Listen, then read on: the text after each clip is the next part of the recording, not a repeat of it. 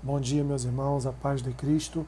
Eu sou o pastor Alessandro Machado e esse é o nosso podcast de todas as manhãs, Café com Bíblia. Sempre um versículo, sempre compartilhando pensamento a respeito de um versículo da palavra do Senhor para abençoar e edificar a nossa vida num novo dia que o Senhor nos concedeu.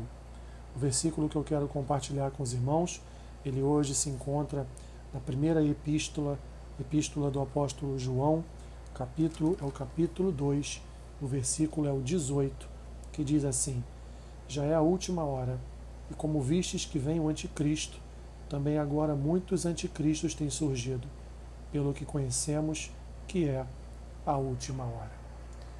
Meus irmãos, de fato, estamos vivendo a última hora na humanidade.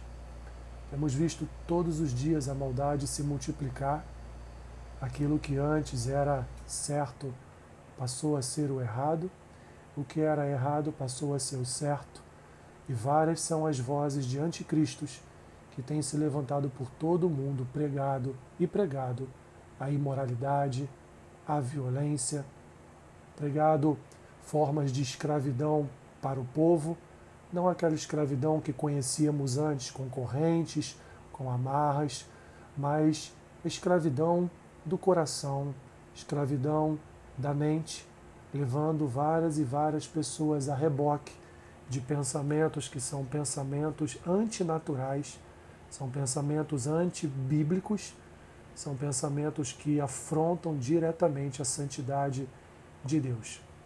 Assim, nós, como povo do Senhor, devemos, através do conhecimento das Escrituras, identificar as vozes que estão destoando da palavra do Senhor. Que o Espírito Santo nos ajude, que o Espírito Santo nos capacite a discernirmos as vozes, as vozes dos anticristos deste mundo. Senhor, a tua igreja precisa do Senhor desesperadamente.